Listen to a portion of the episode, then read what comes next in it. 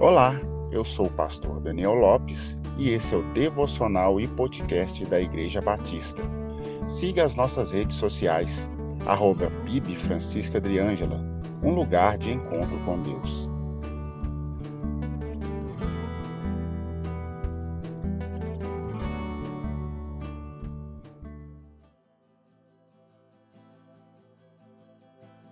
A vida é uma dádiva de Deus ele é o doador da vida.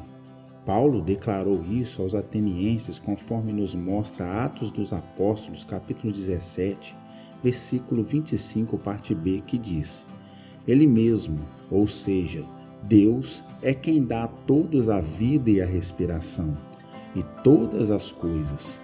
A morte entrou no mundo pela desobediência do primeiro homem, fazendo com que toda a humanidade passasse a sofrer com seu aguilhão.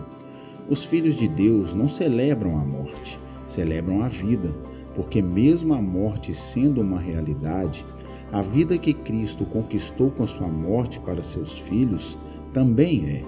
No Evangelho de João, no capítulo 10, no versículo 10, Jesus declara que ele tem vida e vida em abundância para seus filhos. Vida abundante, no contexto que Jesus declarou, não é uma vida sem dificuldades ou algo semelhante mas sim uma vida em que há graça em abundância, amor em abundância, alegria, paz e segurança em abundância. Essa vida está diretamente ligada à suficiência de Cristo na salvação do seu povo.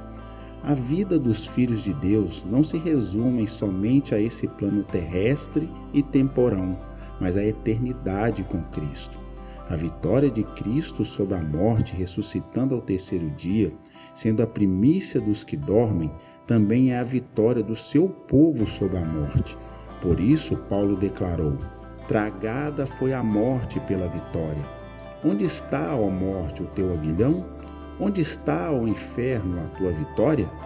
Neste dia, celebre a vida que Cristo oferece a você. Tenha um excelente dia, paz e graça.